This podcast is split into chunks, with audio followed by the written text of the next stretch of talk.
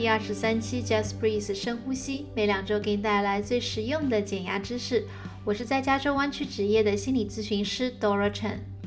我相信呢，即使在现代社会，婚姻大事对于很多人来讲，依然是一辈子当中最重要的决定之一。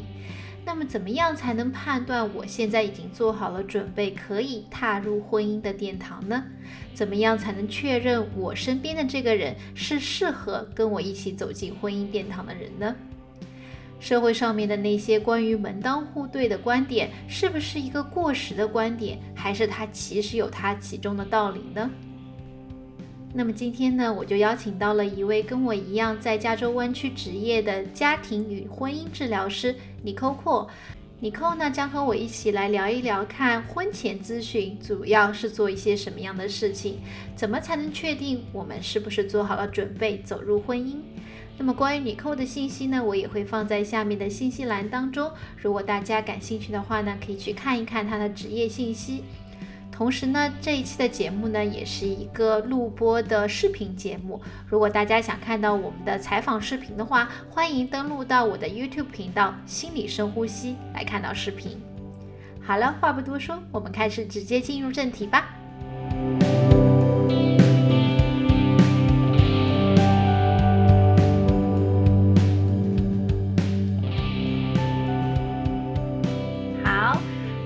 高兴我们请到了 Nicole Core，她也是在加州湾区职业的一名心理咨询师，来到我们 Just Breathe 深呼吸的节目。谢谢你来，Nicole。嗯，谢谢 Dora 邀请我来，很开心有这个机会，可可以跟你呃分享一下我的经验。Yeah，谢谢你，Nicole。那可不可以在我们正式开始进入到分享之前，先跟我们的听众朋友们介绍一下你自己呢？嗯，好。呃，我是呃，就是婚姻家庭治疗师。那我在二零一零年开始呃做这个呃做做 practice，就是看我第一个 client。所以这中间嗯，大概看了蛮多呃夫妻啊，或者是情侣。那当然中间很多也是有关因为小孩的关系，然后我们才转入这个 couple therapy。对，所以大概是这样的一个经验。嗯嗯呀，是的。那李寇，其实今天请你来，就是我想要聊一个我非常非常感到好奇的一个话题，就是关于婚前咨询的这样的一个话题。因为你知道，在我的 practice 当中，我也看很多的这个 couple。那每一次我在看 couple 的时候，我就在想啊，如果他们有李寇之前的这个婚前咨询的经验，将会对他们的婚姻有很大的帮助。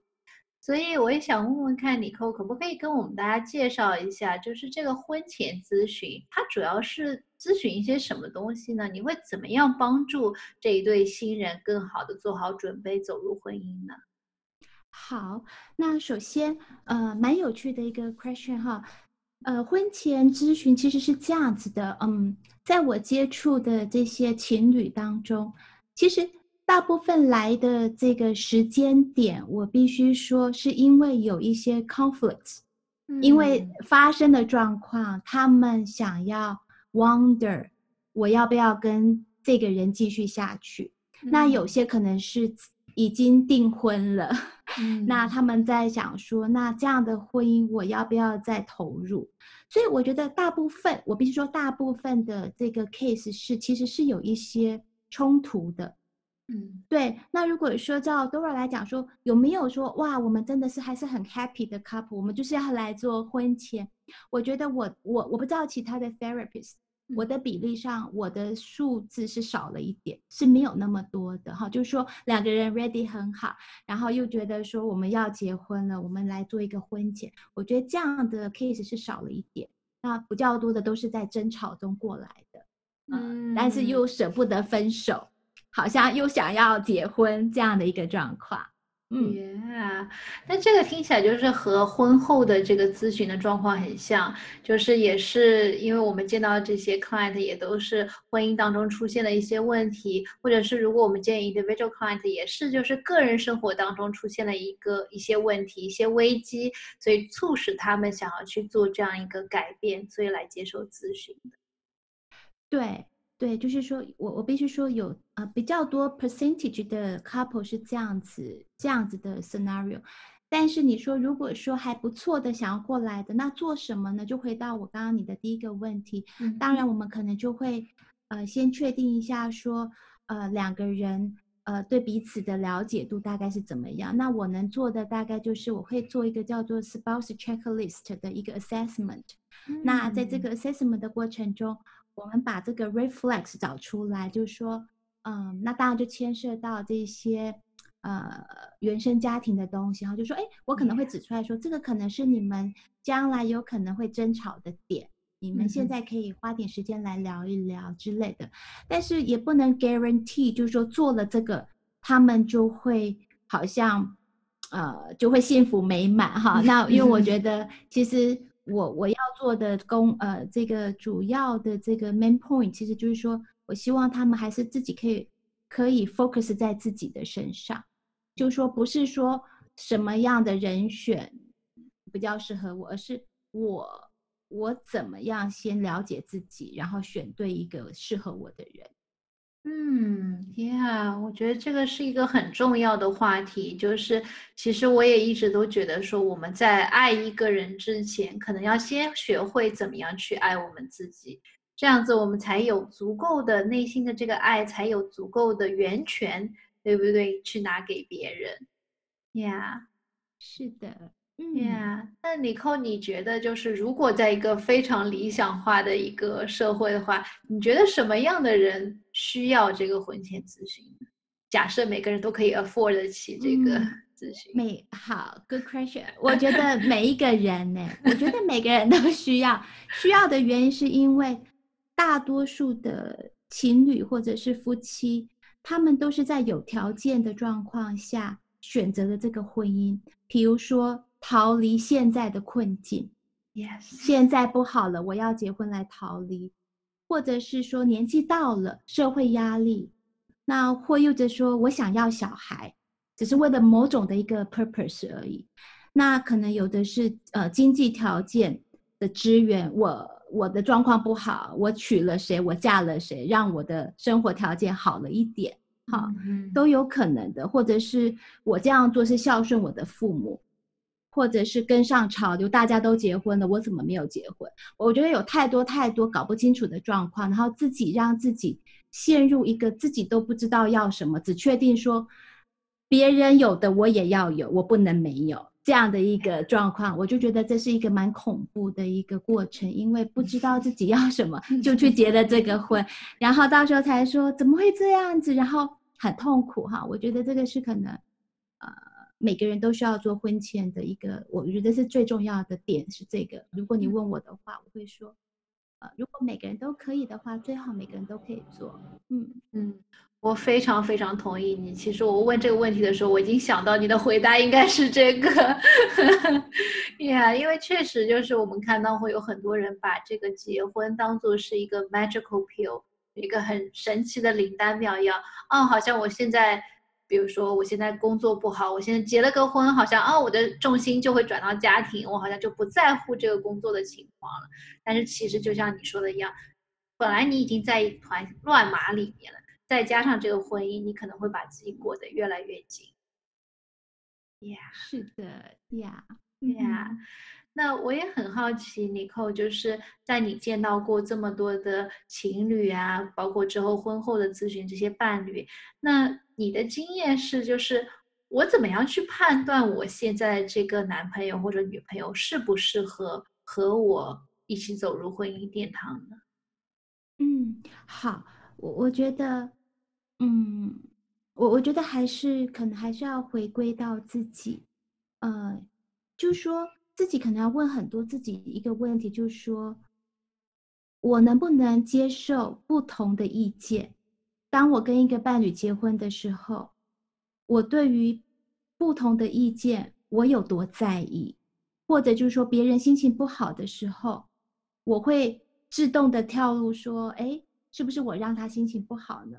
或者是说，呃，我心情不好的时候，会不会马上想的是别人对我不好，是别人引起的呢？我觉得有太多自己的工作要做，所以，呃，回到刚刚 Dora 的问题，说我怎么来判断这个男生是不是我适合的，或这个女生是我适合结婚的对象？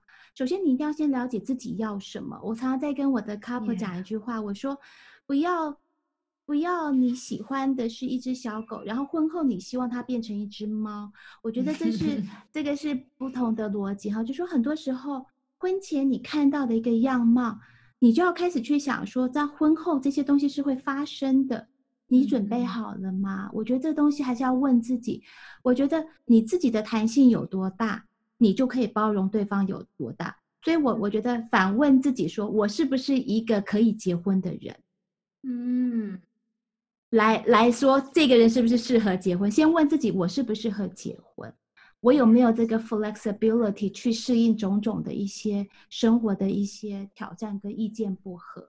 我觉得这个东西很重要，因为婚姻是有不同的 stage 的。那很多时候在某个 stage 卡住了，有人就就离婚了，有人就怎么样了，太多状况了。那我觉得你自己的这个 personality 跟你自己的这个抗压力或者是解决能力的这个。宽度跟这个长度有多深，你自己知道吗？我觉得这是一个要考验的一个东西。嗯嗯，我觉得李寇你说的太好了。就是我觉得有的时候，特别是在关系当中的时候，我们的眼睛常常是向外看的，是去看对方。哎，他是不是符合我想要的东西？哎，他是一个怎么样的人？他的生活是怎么样？他可以给我带来什么样的生活？但是其实我们真正应该的是把我们的眼睛转回来，对不对？看看我们自己，那我自己想要的生活是什么样子的？我自己对于这个伴侣的这个理想的要求是怎么样？我可不可以接受在这个理想范围之内的这个波动？呀，所以很多时候真的是要看出去，然后再看回来到我们自己身上。是的，对，我觉得大部分的人，嗯。对，就是大部分的情侣，呃，我们在做的过程中就会听到指责，就是互相指责，就是互相要求，指责加要求跟挫折跟不满，但是到到底有没有问自己说，那这个人是你选的？你选的时候，你有没有考虑到这些东西？那很多人会跟我说，不会呀，他以前不会这个样子。那太好了，那我就会 continue 去问这些人说，他以前不会这样子，为什么跟你相处了十年之后，或跟你相处了两年之后，他变成这个样子了呢？什么原因呢？你有没有责任呢？好，我觉得这个东西还是要回到自己身上。嗯，是的，这就让我想到，就是我在咨询里面，我经常会说，你要 take a U turn。就是你出开出去的时候，你看出去的时候，哎，我们要拐个弯，然后再看回来，看看自己在这里面，我的责任是什么，我可以做的事情是什么。Yeah，对，我觉得讲到这些外在的这些条件呢，我就想到一个，就是现在其实在网上也挺热络的一个话题，特别是在大陆的论坛上面，就大家都会讨论这个门当户对的观念，因为过去嘛，就是。都是可能家里人介绍或者认识的人，所以可能大家的家庭背景都差不多。那现在越来越多的年轻人可能会找一些和自己背景非常不一样的人来结婚组成家庭。所以，李寇，你觉得在现在这个时代，门当户对这个观点还重要吗？好，嗯，我觉得门当户对，如果说在价值观的这个这个 category 来 discussion 的话。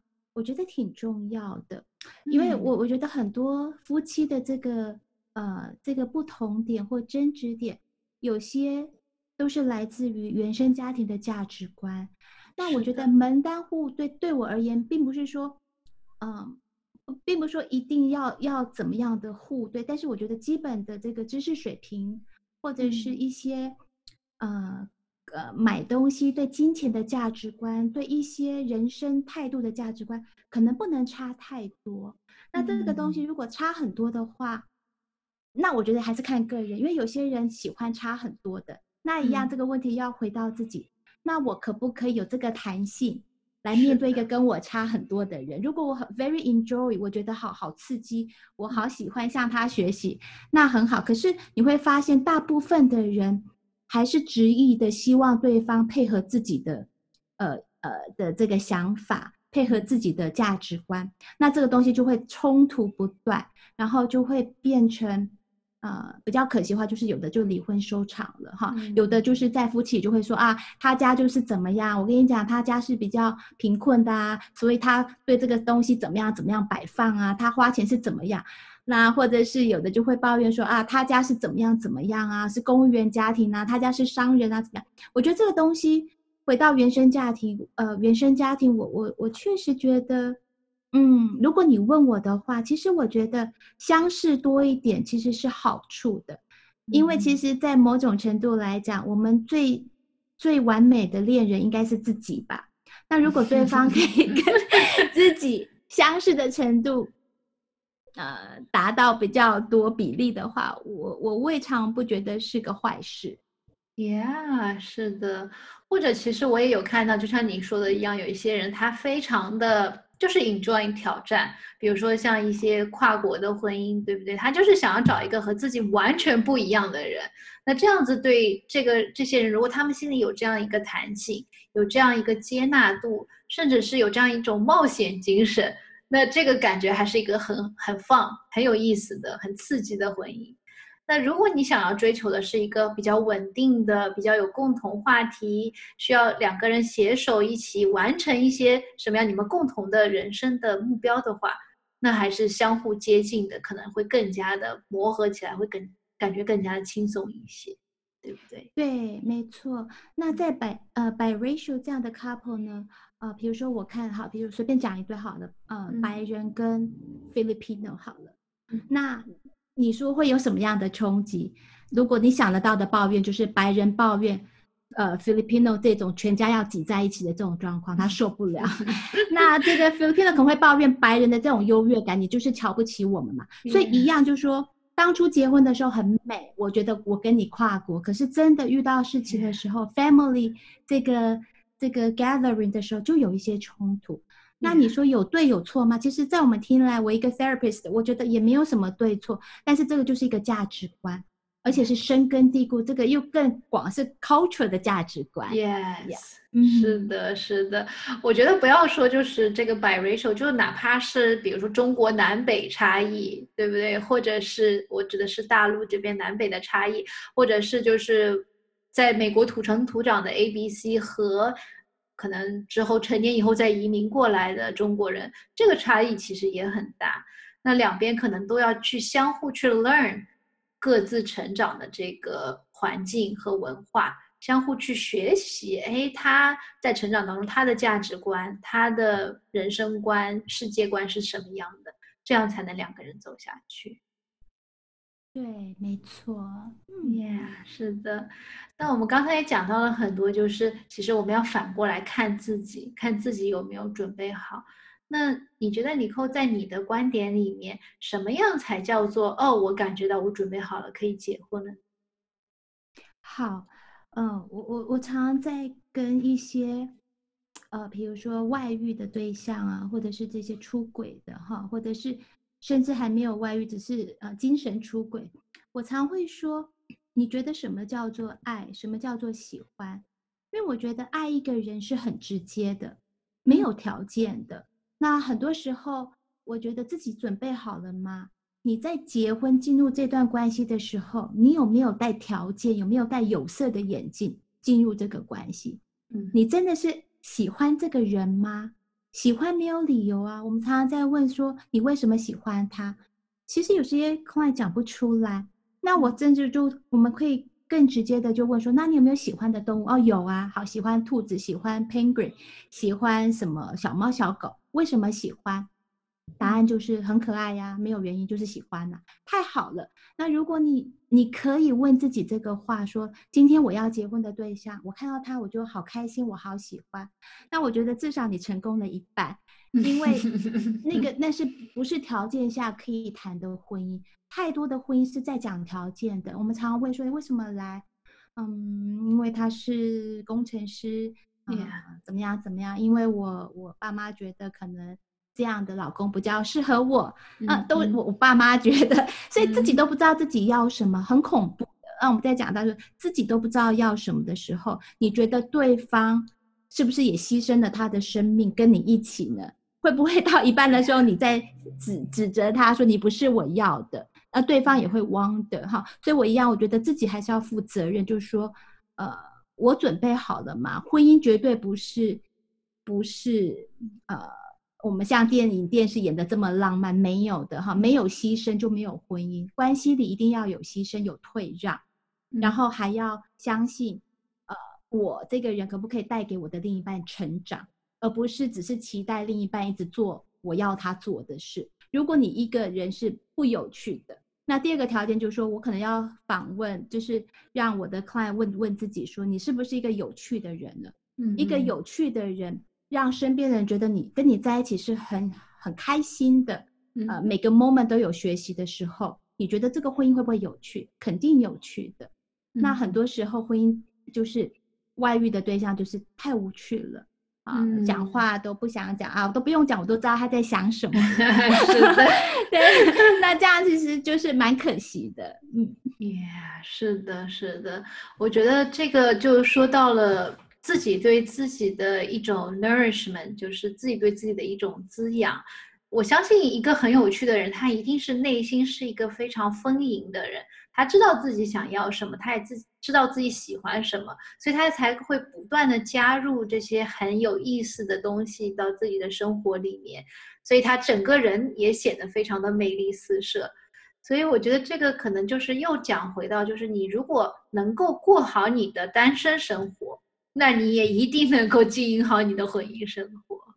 没错，可以这么说，因为自己可以啊，对自己很多的决定很开心，喜欢自己的时候，同时我觉得他对别人也不会有那么强烈的要求，是他不会因为别人听他的话 follow 他而觉得我开心了，他的开心绝对是建于在自己的满足。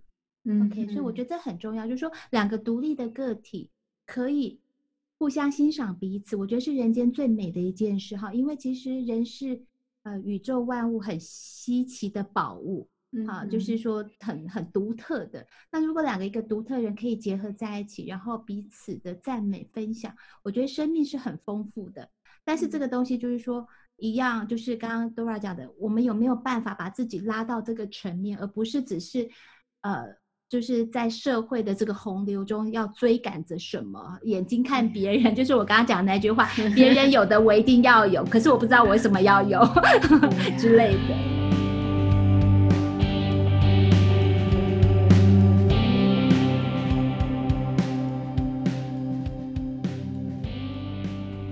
听完了我们这一期的对谈，不知道你对于婚姻的感受和感悟是什么样的呢？欢迎你在我们的节目下面给我们留言，告诉我们你的想法。如果你喜欢我的节目，欢迎给我点个赞，也欢迎帮我转发出去，让更多的人知道我的节目内容。你也可以关注我的微信公众号“朵拉城暖心小站”，在我的公众号上面呢，我会不定期的放送一些我的视频或者是一些文章，供大家欣赏。好了，我们下一期再见吧，拜拜。